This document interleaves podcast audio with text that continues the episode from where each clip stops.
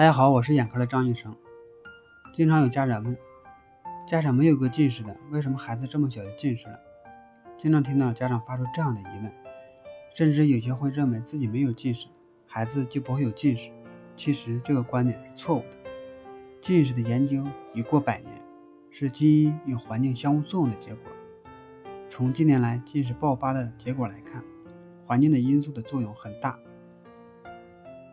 那何谓环境的因素呢？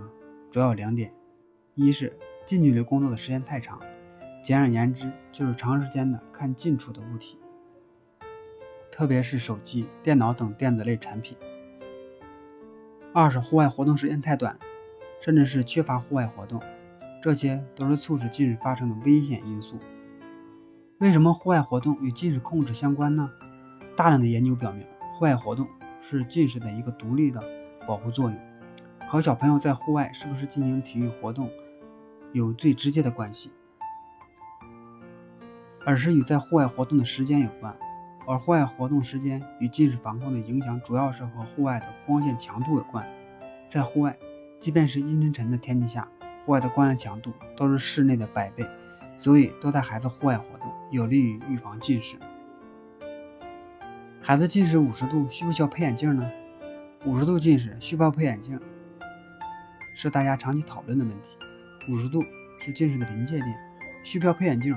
充分考虑实际情况。如果孩子裸眼视力达到零点八以上，双眼视功能正常，可以观察，每三个月定期查视力验光。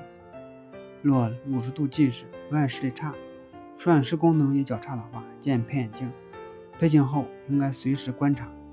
所以，即便是同样的度数，根据不同的裸眼视力和双眼的视觉功能情况。矫正方案也是不一样的，所以必须到专业的医疗机构进行全面的检查才能确定。孩子近视了，眼睛度数配低一点可以吗？经常也会碰到一些家长不愿意接受孩子近视的这个现实，要医生把近视的度数给配的低一点，这个方法是错误的。近视的孩子看远处的物体本来就非常模糊，用这种模糊的视觉质量让孩子的近视度数加深加快。